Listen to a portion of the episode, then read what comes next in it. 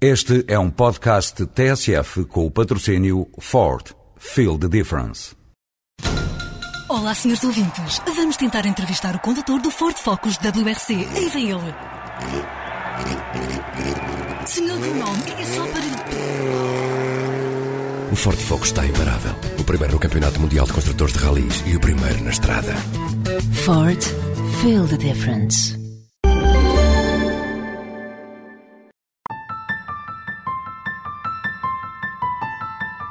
Cinco dias depois do atentado no aeroporto de Barajas, que pôs fim a nove meses de um cessar-fogo da ETA, a polícia espanhola encontrou em Achondo, na província basca de Vizcaya, um carro com 100 quilos de explosivos prontos a utilizar. Foi mais um duríssimo golpe no processo de paz que o governo de Madrid tinha já dado por liquidado. O ministro Balcaba tinha anunciado que o governo se propõe analisar com todos os partidos uma estratégia comum para pôr fim à violência, após considerar que a ETA rompeu o processo, não havendo já condições para dialogar com quem não manifesta vontade de abandonar as armas. O PP insistiu na necessidade de uma declaração formal de Zapatero a quem exigiu a proibição de uma candidatura de Batasuna às próximas municipais. Mas vários dirigentes do Batasuna vieram insistir na necessidade de retomar o diálogo, ao que o ministro do Interior lhes respondeu que deveriam antes de mais condenar o atentado da semana passada.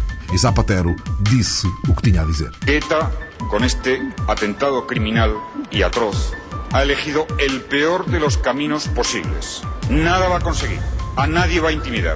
La democracia não se intimida. Do outro lado do mar, esperavam-se 50 mil na posse de Lula para o segundo mandato, mas apenas 10 mil resistiram à chuva e escutaram a palavra do presidente. O governo não é populista, é popular. Lula prometeu incentivos à educação e anunciou já para janeiro um pacote para acelerar o desenvolvimento. É preciso garantir o crescimento de todos, diminuindo desigualdades entre as pessoas e as regiões. Para diminuir a desigualdade entre as pessoas, a alavanca básica é a educação. No primeiro dia de trabalho depois da posse, Lula prometeu lançar aquilo que chamou o pacote da cidadania e explicou do que se trata. É preciso fazer chegar aos assentamentos, às mais distantes aldeias indígenas, ao mesmo tempo, a escola, o posto de saúde, a luz e o computador. Durante a homilia do Dia Mundial da Paz, Bento XVI comparou o aborto ao terrorismo. O patriarca de Lisboa afinou pelo mesmo tom, denunciando aquilo que chamou violência sobre o embrião, violência contra as crianças, mesmo antes de nascerem. A vida não é um bem arbitrário de que se possa dispor ao sabor de políticas, de interesses pessoais ou mesmo de sofrimentos inevitáveis. Na mensagem de Ano Novo, Cavaco Silva exigiu realizações concretas, que se vejam resultados em 2007, porque em 2007 não poderemos falhar. Os portugueses exigem realizações concretas. E o Presidente da República, no início deste ano de 2007, acompanha-os nessa exigência de resultados. O Presidente disse compreender aqueles que se têm mostrado insatisfeitos e prometeu ser exigente. Compreendo os sentimentos daqueles que se têm mostrado insatisfeitos e querem um Portugal melhor. Partilho dessa insatisfação. Quero um Portugal melhor. E por isso serei também exigente quanto aos resultados. Só assim poderemos compreender e aceitar que os sacrifícios do presente são essenciais para preparar um futuro melhor. Na bancada socialista, Vitalino Canas não vislumbrou propriamente avisos presidenciais ao governo. É natural que o Sr. Presidente da República uh, tenha uma percepção em relação à exigência e àquilo que os portugueses sentem, que nós temos de estar uh, atentos. Mas não me parece que a necessidade de apresentar resultados uh, seja qualquer tipo de aviso ao Governo, creio que o Governo é o primeiro a entender que deve apresentar resultados. Seria Jerónimo de Sousa a detectar no discurso de Ano Novo do Presidente perigosos alçapões. É um discurso taticista, um discurso que vai apoiando e simultaneamente avisando, à espera que o Partido Socialista faça o trabalho sujo para que, mais à frente, possivelmente, dispensando o Partido Socialista, possa permitir que a direita recupere o poder. O governo foi, entretanto, desafiado pelo Bloco de Esquerda a inviabilizar a OPA da Sonaicom sobre a Portugal Telecom. Francisco Louçã fez as contas em voz alta. A Sonai, pedindo 16 mil milhões de euros emprestados, vai pagar essa dívida com dinheiro que não é dela. Uma parte é dinheiro da própria PT, são ativos da própria PT. Outra parte é o déficit do fundo de pensões, que é eh, coberto pela Segurança Social. Metade é pago pelo próprio Estado, com impostos que deixa de receber e que passam a ser pagos ao banco que fez o empréstimo. É, portanto, um negócio extraordinário. Ganha-se, o novo dono da PT fica com 6 mil ou 8 mil milhões de euros mais rico, mas não gastou um tostão. E assim sendo, Louçã desafia Sócrates a desopar. Porque é certo que para comprar a maior empresa do país sem gastar um tostão, basta ter os amigos eh, nos lugares certos, uma autoridade da concorrência que não se preocupa com a concorrência, eh, um governo que possa aceitar eh, estas condições. O interesse público exige que elas sejam rejeitadas. Desafios contra o facto quase consumado, na semana em que o Procurador-Geral da República viu empossado o Vice-Procurador-Geral, a quem chamou Homem Certo no Lugar Certo. Nas palavras de Mário Gomes Dias, escutamos uma urgência. É a hora. Parece chegado o momento decisivo para que cada um de nós tenha de refletir sobre o que pode fazer para melhorar o Ministério E Pinto Monteiro, é tempo, é chegado o tempo de obter resultados. É tempo, como salientou recentemente Sua Excelência o Presidente da República de apresentar resultados. E é nisso que está empenhada a Procuradoria-Geral da República. Em conferência de imprensa, o Ministro da Saúde chamou a si o desconforto de ter tido razão antes de tempo e afirmou estar preparado para enfrentar muita contestação em 2007. O ano de 2007 continuará a assistir a muita controvérsia no setor da saúde. Não há boas reformas sem contraditores ativos. Teremos alguns serviços psiquiátricos a concentrar urgências a reconverter, pessoal redundante a colocar em mobilidade especial, sub-regiões de saúde a extinguir, centros de saúde onde a coabitação entre o modelo convencional e o modelo USF não está isenta de problemas. Dificuldades iguais ou superiores às de 2006. Entre as polémicas esperadas estão a reformulação das urgências e os horários dos médicos. E que diz Pedro Nunes, o bastonário da Ordem? Diz um se a benefício da dúvida se o Sr. Ministro encerrar serviços de urgência antes de cobrir as necessidades dessa população, terá a contestação da Ordem dos Médicos. Se investir em serviços de urgência coerentes e atempadamente acessíveis a essas populações, antes de fechar em unidades mais mal apetrechadas e que tenham necessidade de serem encerradas, terá o aplauso da Ordem dos Médicos. Do lado dos autarcas, Fernando Ruas não disfarçou preocupações. Porque deixando de ver que o Primeiro-Ministro que se prepara ainda para decisões mais impopulares. E decisões mais impopulares, naturalmente, que são mais gravosas para as populações. É evidente que não é um bom sinal, eh, mas naturalmente eh, também registramos que o Sr. Ministro já está a contar com uma reação eh, que da parte dele, se calhar é compreensível por parte das, dos responsáveis locais. E vai a Associação de Municípios colaborar com o Correia de Campos? Depende, responde Ruas. Bem, depende muito da forma como o Ministério se comportar. Naturalmente, se continuarem a cerrar serviços, eh, não os explicando, se passar inclusive por cima dos responsáveis locais, é muito natural que tenha o mesmo clima. Se eventualmente quiser dialogar, como eu penso que eventualmente o Sr. Ministro será disposto, naturalmente que o clima vai ser de diálogo e de cooperação. A semana passada, João Pinto esteve três horas na Direção Central de Combate ao Crime Económico após o que foi constituído arguído, indiciado por falsas declarações, fraude e abuso de confiança fiscal. Afinal, os 3 milhões e tal não se tinham evaporado nem foram parar às contas de Veiga. A semana foi também aziaga para o benfiquista Nuno Assis, que fica afastado dos relevados até ao fim da época. O atleta foi suspenso por um ano pelo Tribunal Arbitral de Desporto na sequência de um processo de doping. O Benfica fez saber, entretanto, que vai apresentar recurso ao Tribunal Federal Suíço, enquanto Luís Filipe Vieira acusava Laurentino Dias de ter aberto uma guerra contra o clube. Eu sei a conversa que tive com ele, a única coisa que me disse é ah, estamos a preparar a legislação futura para estes casos. O que quer dizer hoje podemos assaltar um banco, não há problema nenhum, vamos pensar seriamente no futuro, arranjar um tipo de legislação para condenar isso. Agora, isto vamos perdoá-lo. É que nós, o caso do apito dourado, nós não estamos a falar de suposições. Estamos a falar de factos que passaram, que ele já teve acesso a esses factos também. Estão lá escritos. Não fui eu que os inventei. E ele sabe isto tão bem como eu, de certeza. Ou então, se não sabe, é que não quer saber o que é passar ao lado. E quanto a alegadas regalias fiscais dos jogadores de futebol, o sindicalista Joaquim Evangelista veio a terreiro gritar que isto não é só meia bola em força. No futebol, importa dizê-lo, quem ganha dinheiro eh, são, sobretudo, uh, aqueles que se relacionam com esta atividade e não os protagonistas. É a política e os políticos, são os dirigentes. Veja, você não vê nenhum dirigente a queixar-se que tem salários em atraso. São as autarquias, as empresas de construção civil, os agentes de futebol, os bancos. E quem é que paga a fatura?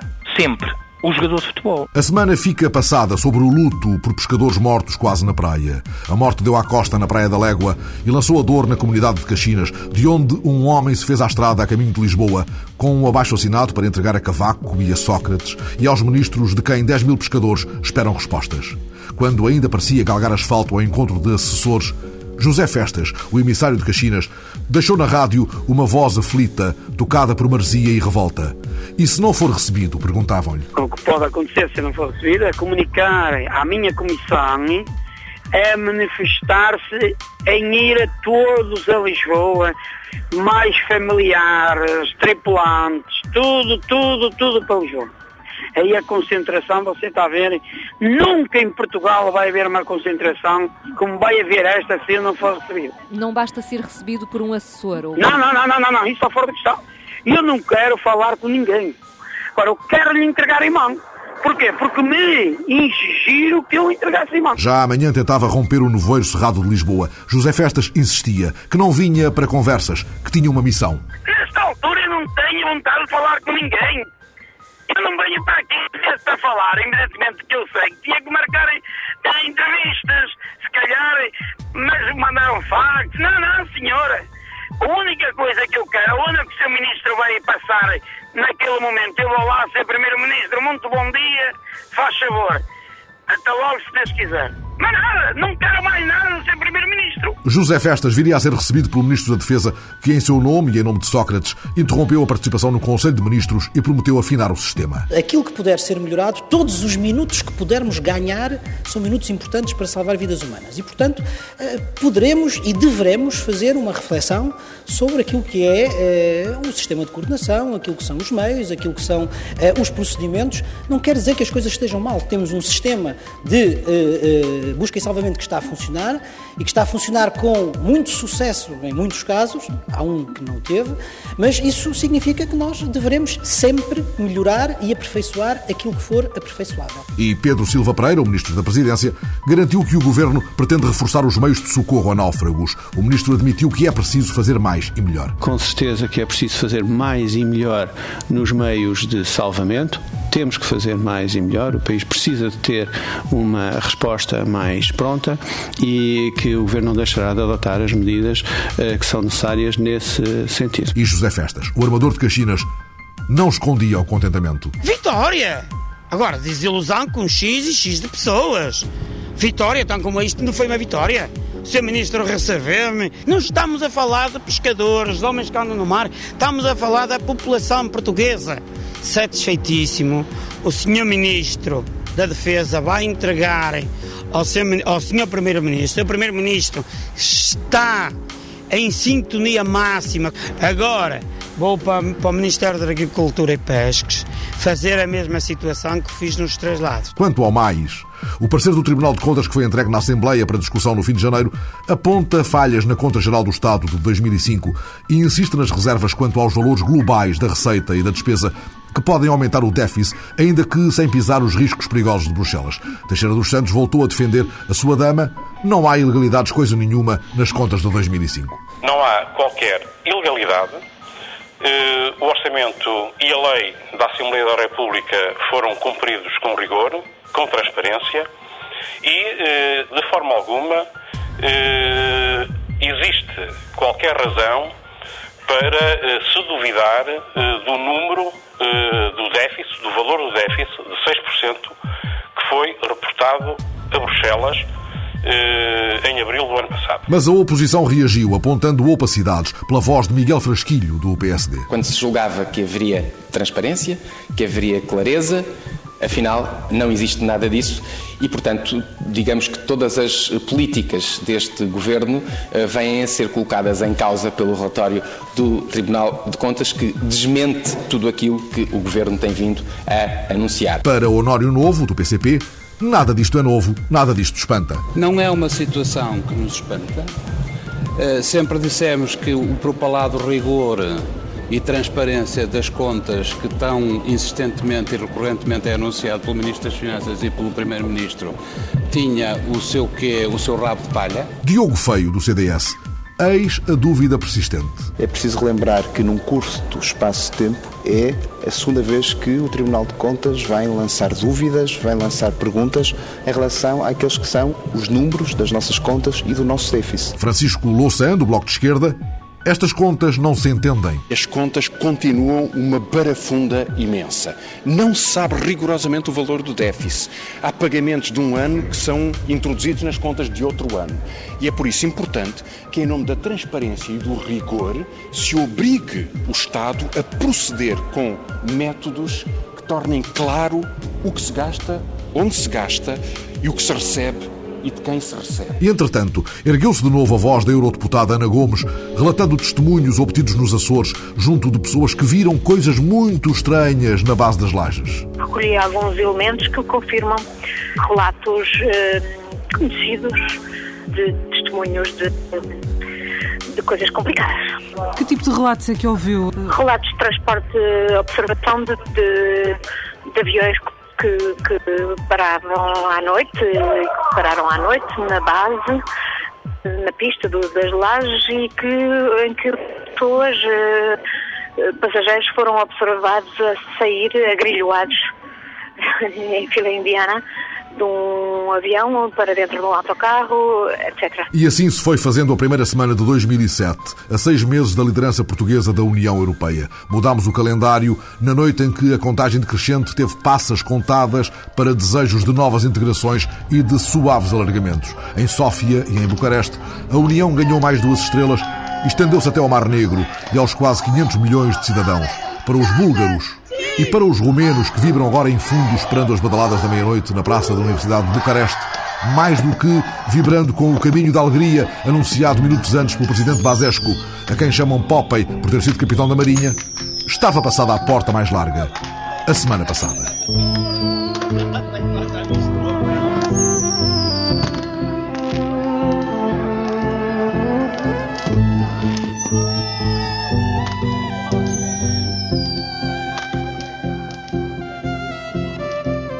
O novo ano acendeu a estrela de fundo azul em Bucareste e em Sófia. Há muita apreensão, apesar do tapete vermelho, por causa da corrupção e do crime organizado e da duvidosa gestão dos fundos concedidos por Bruxelas, para não falar do receio de que, com a entrada no clube, as reformas necessárias sofram algum abrandamento. Os novos mais pobres da União também não mostraram grande euforia pela anunciada mudança a que o discurso oficial fez o brinde apropriado. Na noite de Sófia, o repórter André Cunha procurou pretextos para a festa ou para a celebração, tentando encontrar a chave, a letra mágica, o R mais quente, o R de raquia, o R da rosa. Alguém serve a última raquia do jantar.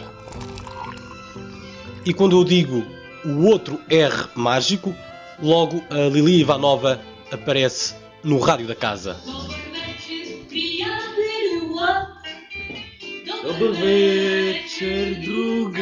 Bonsoir, mon ami. Bonsoir, mon camarade. Bem-vindos à nossa cidade, bem-vindos à Bulgária, vai traduzindo e cantando Gifko, o anfitrião da noite. Mas se o primeiro R mágico da Bulgária é o R de Rakia, a aguardente local que pode ser feita de mil e um sabores e que existe em alguns dos outros países dos Balcãs, qual é o segundo R? O Gifko faz-me cheirar a resposta que sai daquela espécie de grande cantil de metal bem redondo que muitos búlgaros guardam religiosamente em casa.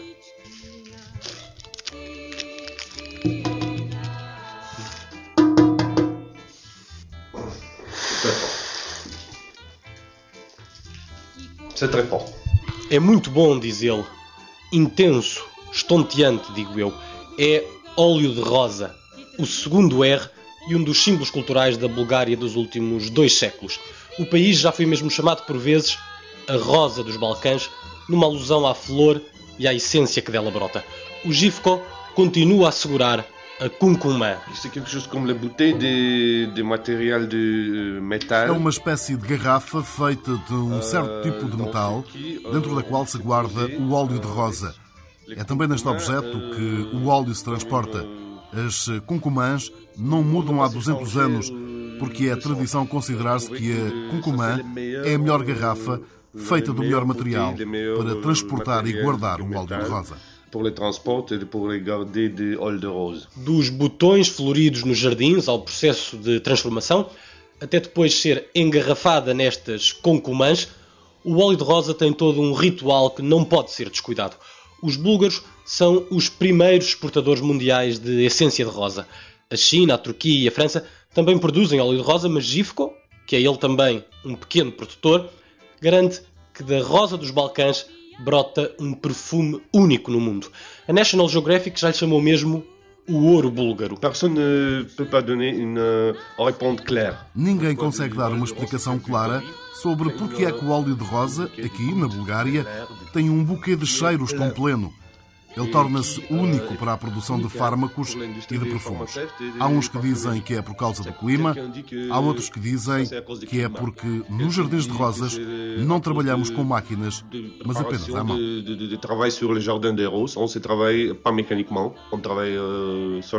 O segredo não está só nas mãos. Na altura da vindima das rosas, sempre em maio, o ideal é que o termómetro esteja entre os 25 e os 28 graus.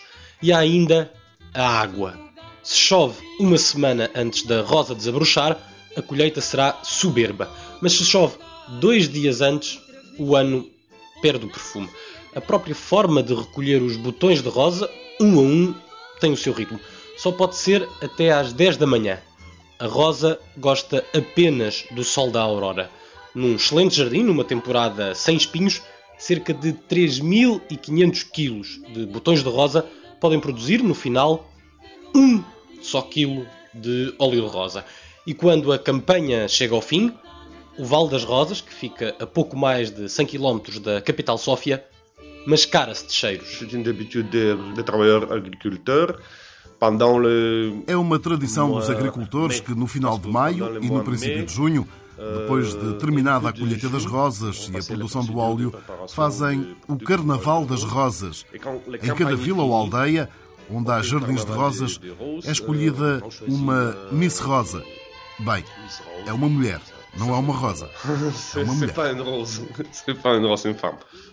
A Bulgária da rosa e da raquia, a dita aguardente local. Foi numa outra mesa, num outro brinde, que me lembrei de juntar o R de revolução para fechar o triângulo. Uma espécie de postal alternativo da Bulgária de hoje. Os três R's. Rosa, Raquia e Revolução. Bem entendidos, aquilo a que se chama no leste Revolução Permanente. Todo este período, desde a queda do Muro de Berlim até hoje. Foi assim, meio como provocação, que lancei esta ideia ao professor de Ciência Política António Todorov, uma das companhias da TSF, na semana passada nas terras do alargamento. Ele riu-se. Il y a des symboles euh, qu'on associe à des pays et à des nations Há sempre símbolos que associamos aos países e às nações. É óbvio que Rakija e a Rosa vão permanecer. Mas mesmo que esses sejam os mais tradicionais, eu gostava de encontrar outros símbolos para a Bulgária. Também a Revolução Permanente, sim, a Revolução. Mas eu gostava de procurar um outro símbolo mais moderno da Bulgária atual. Por exemplo, os jovens são muito abertos à aprendizagem de línguas estrangeiras. Acho que isso é uma marca dos búlgaros, aprender várias línguas e assim estarmos abertos ao mundo. A Rosa de Babel do professor Todorov. As línguas estrangeiras como pétalas da nova Bulgária. De volta à mesa original, a Lili Ivanova, uma das grandes vozes búlgaras do século XX, continua a cantar um dos hinos da Rosa. Pergunto então ao Gifko se é quase uma revolução ou se será mesmo uma ofensa a ideia de uma raquia de rosa, ou seja, de uma aguardente de rosa. Ele responde-me que a combinação já foi tentada, mas que não é possível. A rosa é demasiado forte e dá-me a cheirar o pequeno copo da raquia e de seguida, de novo, a cuncumã, a tal garrafa que guarda a essência da flor. Bebo a raquia, mas fico tonto com o cheiro da rosa dos Balcãs.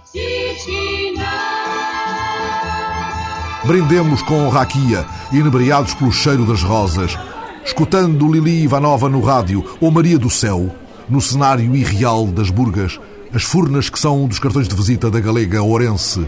Maria do Céu, portuguesa, em Ourense desde menina, um estranho sotaque para o fado que não para de cantar em festas ou em funerais.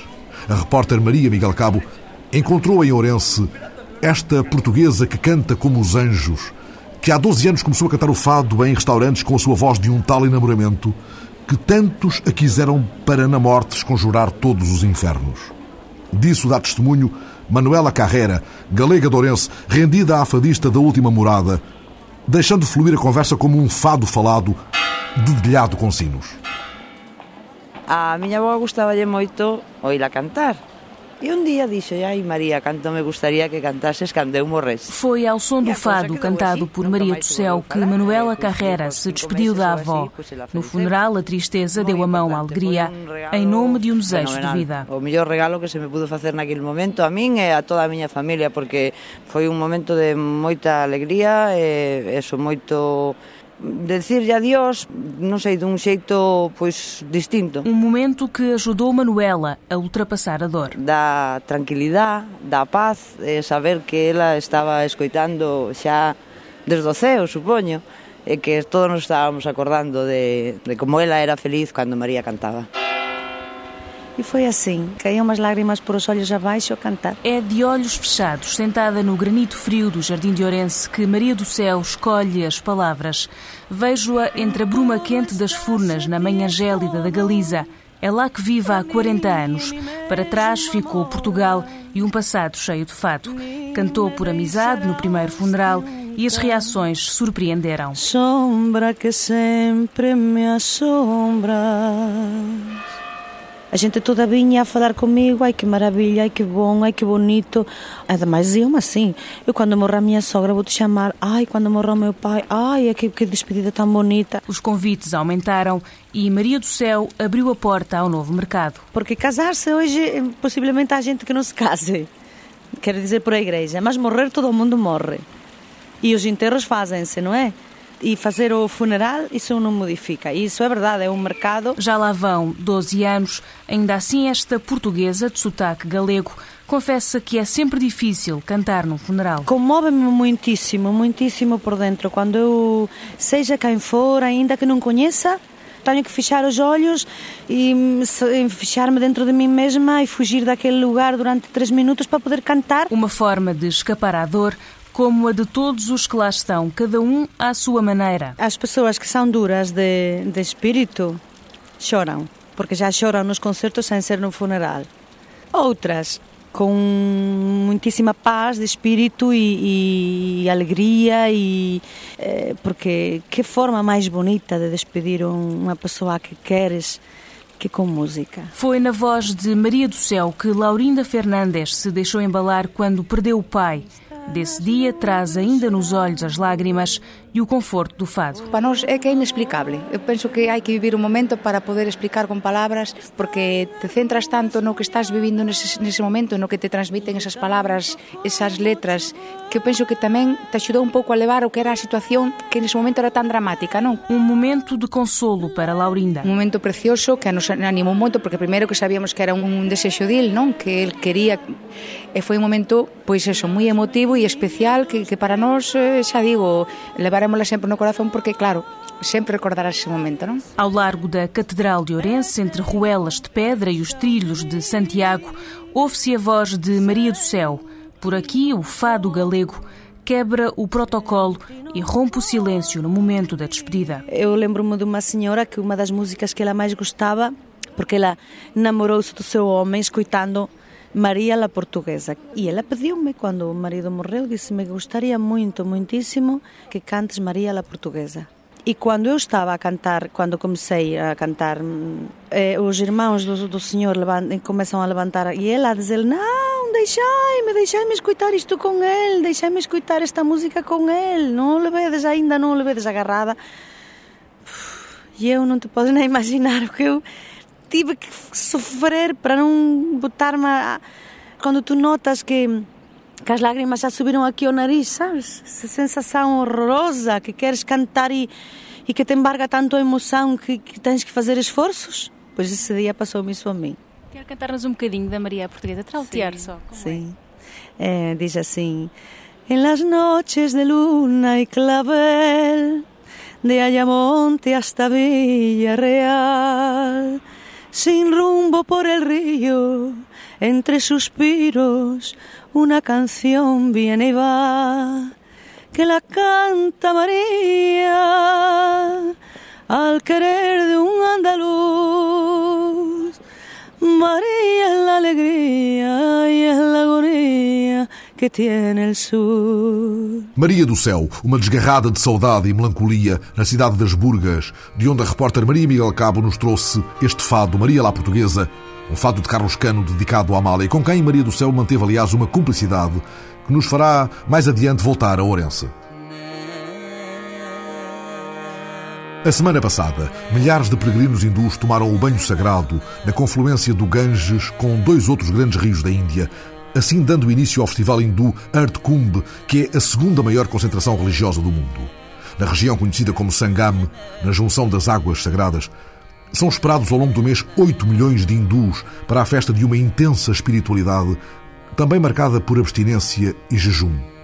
Entre a lua cheia e a lua nova, eles tocam o mais fundo de uma mitologia e de uma crença pela qual, de acordo com a tradição revivida para esta emissão por Kuntal Giga, colaboradora da comunidade hindu de Portugal, aspiram ao néctar que os deuses derramam neste lugar em redor do Ganges. De acordo com a mitologia hindu, diz que há milhares de anos atrás, na era védica, os deuses e os demónios andavam à procura de um, de um néctar sagrado, de um néctar da imortalidade, que estava nas profundezas dos oceanos e estavam eles à procura que de repente sai uma deusa que se chamava Danvantri, sai com o um pote na mão cheio com o néctar e oferece aos deuses, aos deuses porque eles representam o bem e não aos demónios, uma vez que eles representam o mal, o mal da humanidade. Mas houve uma guerra. Exato, depois houve uma guerra, uma vez que o néctar foi oferecido aos deuses, os demónios roubaram o néctar aos deuses e seguiu uma batalha entre os ambos durante 12 dias e durante 12 noites, que equivalem a 12 anos terrestres. Daí o maior festival, que é o Kumbh Mela, o maior festival, que é a vasilha cheia, inteira, né? inteira, exato, que decorre de 12 em 12 anos. De acordo com a tradição, a batalha entre deuses e demónios fez com que o néctar contido na vasilha, na Kumbh, fosse derramado ao longo do grande território em redor do Ganges. Em quatro lugares da Índia caíram quatro gotas em quatro cidades distantes, que é Haridwar, Allahabad, Nasik e Ujjain. São quatro cidades sagradas onde todos os anos, eh, durante os 12 em 12 anos, vão decorrendo então os festivais, o Kumbh Mela. Mas este lugar, este Sangam, que é um, Sangam, uma área na, na, confluência do Ganges com outros dois grandes sim, rios? o Sangam é uma área que se encontra na cidade de Allahabad, onde há a junção de três rios, os três grandes rios importantes, que é o rio Ganges, o rio Yamuna e o rio Sarasvati. São três rios que vêm de diferentes locais e que se juntam, portanto, naquela área onde está a decorrer então o grande festival. Porque é aí nessa área que se acredita ainda, de acordo com a tradição, que o néctar pode cair das mãos sim, de Deus. Sim, sim, acredita-se que o néctar está a cair das mãos de Deus, não é visível, porque uma vez que nós vivemos no mundo terrestre, temos outras ilusões, mas que o néctar está sempre a cair. E assim, de seis em seis anos, os peregrinos juntam-se na região do Sangame, tentando encontrar a divindade. Porque diz que banhar no rio Ganges purifica a nossa alma, liberta-nos de todos os nossos pecados e a partir dali vivemos um ciclo, um novo ciclo, uma nova vida, portanto, purificar a alma e libertar do rio do ciclo de reencarnações, uma vez que nós acreditamos na reencarnação, portanto, banhar no Rio Ganges liberta-nos do ciclo de reencarnações. E os hindus fazem isso pelo menos uma vez na, na vida? Ou... Uma vez na vida convém um hindu banhar-se no Rio Ganges para poder purificar a sua alma, sim. Esse é um sonho de todos os hindus? É Exato, uma espécie é, de missão? É uma espécie de missão. Todos os hindus desejam uma vez na vida tentar mergulhar no Rio Ganges, uma vez que as águas até são muito geladas, nesta altura principalmente. Com tal Giga já mergulhou nas águas sagradas do Ganges Ganges. Essa é, aliás, uma sensação inesquecível para um hindu. Já temos aquela sensação que é um local sagrado, um espaço divino, portanto, só chegar ali já nos sentimos a vibração do, do local sagrado. Portanto, banhar é um sonho, torna-se realidade. Durante o ano todo há sempre milhares de peregrinos que vão constantemente ao rio, mas esta é uma altura em que vão milhares de pessoas ao mesmo tempo, não só da Índia, mas de todos os locais, quem queira. Nós não, não limitamos ninguém, pode ir quem quiser, portanto, hindu ou não. Hindu ou não hindu. Tudo começou na quarta-feira, dia 3, com o banho sagrado. Mas há muitas outras celebrações ao longo do Art Kumbh, entre jejum e penitência e festividades religiosas. Durante aquele tempo são montados vários locais onde grandes mestres religiosos vão dando discussões, vão fazendo palestras, vão cantando vários cânticos religiosos. Há sempre festa religiosa mais espiritual como sendo um festival religioso, é óbvio que há uma certa espiritualidade, porque nós sentimos a felicidade interior, tentamos com a alma tentar encontrar com Deus. Mas também há certo convívio, há muita exaltação, muita euforia, com tanta gente ali, é claro que isso eh, sempre haverá. Com tal Giga, hindu em Lisboa e as imagens inesquecíveis. Só de ver o rio, a primeira sensação que tive só de estar naquele espaço e ver o rio, de sentir que aquele rio é sagrado, que está ali a presença de Deus, foi o que mais senti.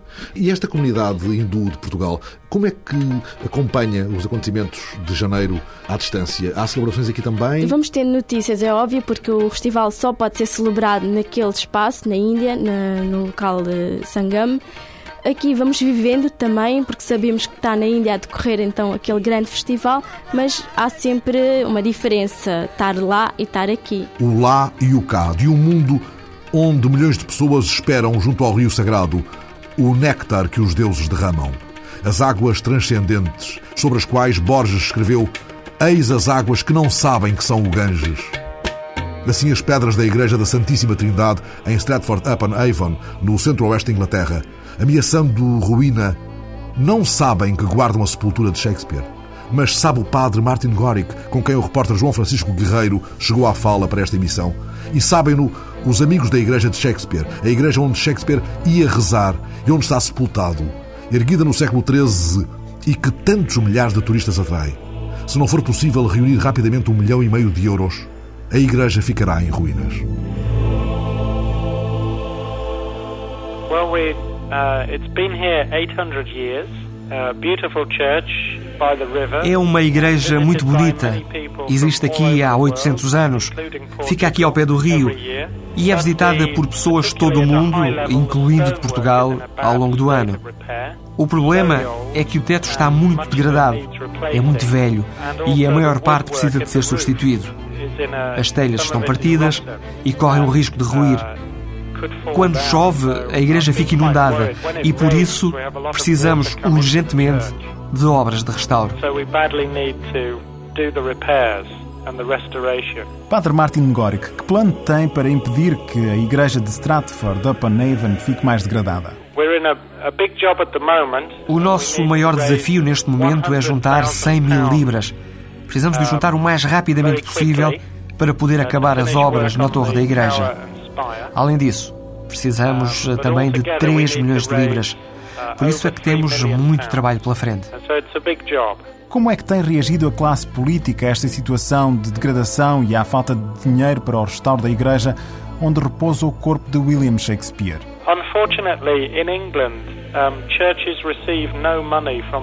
Infelizmente, em Inglaterra, as igrejas não recebem verbas do governo.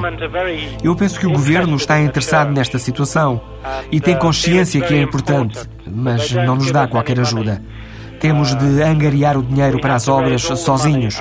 Mesmo com Shakespeare aqui sepultado, continuamos sem receber um cêntimo da parte do governo. E recebem algum tipo de ajuda vinda de outras entidades? Nós fomos a uma bolsa de instituições de caridade. Já angariámos quase meio milhão de libras. Metade desse valor é proveniente de instituições de caridade, de associações culturais, mas precisamos ainda de muito mais. Padre Martin Gorick, esta igreja, a Holy Trinity Church, é um monumento que faz parte dos roteiros. Apesar do estado em que diz que ela se encontra, continua a receber visitantes? Calculamos ter cerca de 200 mil visitantes todos os anos. vindos de todo o mundo. Ontem, por exemplo, Vieram aqui pessoas da Rússia, da Polónia, da Austrália, da América, da Índia, da China e uns monges budistas que vieram do Sri Lanka. E isto em apenas meia hora. Ou seja, as pessoas vêm de todo o mundo. E entre os visitantes não aparece uma vez por outra gente influente que possa ajudar a igreja? O príncipe Carlos, o príncipe de Gales, esteve aqui na igreja antes do Natal. Ele costuma vir cá algumas vezes. Em outubro tivemos também a visita de alguns ministros da União Europeia, incluindo o ministro português da Administração Interna, o ministro do Interior. Recebeu donativos de algum deles? Prince Charles has made a donation o príncipe Carlos fez um donativo, mas foi uma quantia pequena, o que é muito simpático. Nós agradecemos. Quanto aos ministros da União Europeia, não tenho a certeza, mas os visitantes costumam fazer donativos. Aliás, a maior parte do dinheiro que conseguimos juntar são donativos dos visitantes, sem dúvida. Mas eh, muita gente também não faz donativos. Talvez pensem que o governo nos ajuda, mas isso não acontece give any money. I think they think perhaps the government looks after the churches in England, but that's not the case. Um gesto para travar a ruína da igreja onde Shakespeare está sepultado. Foi o próprio autor de Ricardo III que garantiu o direito a jazida perto do altar-mor quando comprou por 440 libras, uma pequena fortuna para a época, uma parte da igreja. E temendo que lhe profanassem ou transferissem os restos mortais, mandou lavrar o seguinte epitáfio na sua própria lápide. Bom amigo, por Jesus, Abstenha-se de profanar o corpo aqui enterrado. Bendito seja o homem que respeita estas pedras, e maldito aquele que remover meus ossos. E agora que se festeja mais um aniversário redondo do Martinho da Arcada, o café onde o Pessoa passou tantas horas no fim da vida, duas linhas de notícia puxaram-nos na dobra do ano que passou para uma freguesia de Lisboa antiga, Pedindo talvez um fado, pedindo uma guitarra ou um sino, na Lisboa de Tasquinhas de Galegos, onde Maria do Céu, a Maria Portuguesa de Ourense com quem a repórter Maria Miguel Cabo dedilhou sotaque junto às burgas, podia ter cantado ao desafio com Amália. Ai, o da Amália foi algo grande. Eu era da manhã à noite. Da foi manhã, do outro lado da linha que Maria do Céu descobriu Amália. Olá, então diga lá, quem é? Com quem falo? E eu, eu sou Maria, e com quem falo eu? Você está a falar com a Amália? Ah, não diga isso. Está, está. E eu estava naquele momento, imagina-te, botei-me a chorar, então diga lá, fale, fale, que tem? É que não posso falar, eu assim, é que não posso falar, não me saem as palavras. Assim, as palavras foram saindo devagar, cada vez mais perto. E ela diz-me, então você de onde é que está? Eu, disse, eu estou em Lisboa, então venha cá, venha me ver. E disse-lhe, mas posso? Claro que pode. Então, a que hora que Às 10 da noite. E eu até achei eh, simpático fazer um, receber uma visita às 10 da noite, não é? E ali se marcou uns bailes, bailes flamencos. E, e bueno, deu-me uns conselhos a dizer que se fosse sempre muito natural, muito leal ao público e que cantasse sempre o que o público me pedisse. E eu disse: é que eu faço assim. Conselhos de ouro pela diva do fado. Lá onde o rio Minho corre por entre pontes romanas, Maria do Céu chora a cantar leva o nome de Amália às igrejas da Galiza. Eu gosto tanto de, de, de todo o que ela faz e diz. A, a mais conhecida da Amália, a lágrima. Cheia de penas, cheia de penas me deito e com mais penas com mais penas me levanto no meu peito. Já me ficou no meu peito este jeito, o jeito de eu te querer tanto. Este fado, que ganhou outra cor passando a raia, Podia ser a senha de um destino andarilho, de um desejo de mundo que pede outras dunas. Estão os motores ligados para mais um Lisboa-Dakar, que já hoje se faz ao sul, quando todas as atenções recaem sobre as equipas de topo e os pilotos que lutam pela vitória, O repórter Paulo Tavares chama à boca da rádio os do fim do pelotão, os dos orçamentos curtos, os das contas muito apertadas, para um luxo que não tem preço, porque é da ordem da paixão. Fazer um Dakar num Land Rover Defender, chegar ao Lago Rosa e repetir a experiência no ano seguinte é obra. Há quem não hesite mesmo em classificar o caso como masoquismo. Luís Ferreira prefere falar de uma doença mal curada. A vacina não estava boa e levei a vacina, mas aquilo tinha, parece que eram duas doses. E estou aqui para levar a segunda dose, uma vez se desta vez fico vacinado. O vício é grande, mas o sofrimento para chegar aqui é, é que é difícil de explicar. Né? O piloto não tem grandes dúvidas para ele, o pior do Dakar já passou. É muito pior preparar a prova. Fazer a prova é bastante mais simples. É um, há um problema físico na prova para resolver, que a prova é muito dura fisicamente, mas eh, psicologicamente a pessoa arranja forças em sítios que não sabe. Agora, todas as burocracias, problemas com inscrições, este ano tive um problema acrescido que foi com o navegador, que só há 15 dias é conseguir arranjar navegador. Pá, são problemas de tanto tipo, tanta ordem e todos resolvidos pá, por muito poucas pessoas, com uma estrutura muito pequena, é muito pior do que fazer a prova. Uma via sacra que cumpre pela segunda vez, sempre com um orçamento muito apertado. Eu gasto sensivelmente 50 mil euros. Se considerarmos que a inscrição são 25 mil, o resto vai para a preparação do carro, para, para o gasóleo e para algumas alterações que são precisas fazer, mas é um valor muito, muito reduzido se considerarmos que mesmo dentro dos portugueses toda a gente divulga números eh, aproximadamente dos 150 mil euros para tentar chegar aos 30 primeiros. António Souza, outro piloto lá do fundo da caravana, também parte para o primeiro Dakar da vida dele, ao volante de um pachorrento Land Rover Defender. Gastou mais dinheiro, mas leva um carro de assistência. Entre este carro e o carro de assistência, ah, devemos ter gasto à roda de 130 mil euros. O espírito e os objetivos são os óbvios, levar as máquinas e os corpos cansados até Dakar. António Souza, que já tem alguma experiência de deserto, confessa que não sabe muito bem ao que vai. Já vou para o Marrocos há muitos anos, uh, faço parte de um grupo com este espanhol que vai comigo, com o copiloto, e estamos sempre habituados a andar de noite, porque invariavelmente chegamos de noite, porque até com o Zé, o Manel, já sabe como é que é. Mas 15 dias a fazer isso, não faço ideia nenhuma que é isso. Eu normalmente andava ali 5, 6 dias.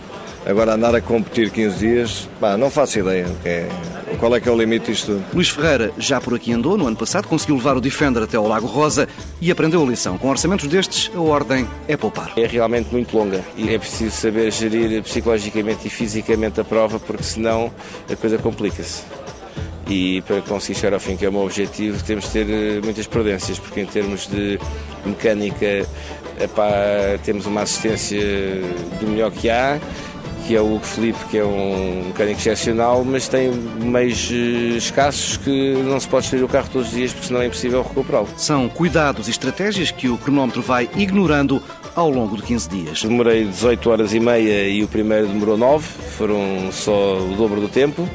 Quando cheguei ao fim tinha uma hora para partir para a etapa seguinte, tínhamos que optar ou tomar banho ou comer ou dormir e depois acabou por não fazer nenhuma coisa nem outra.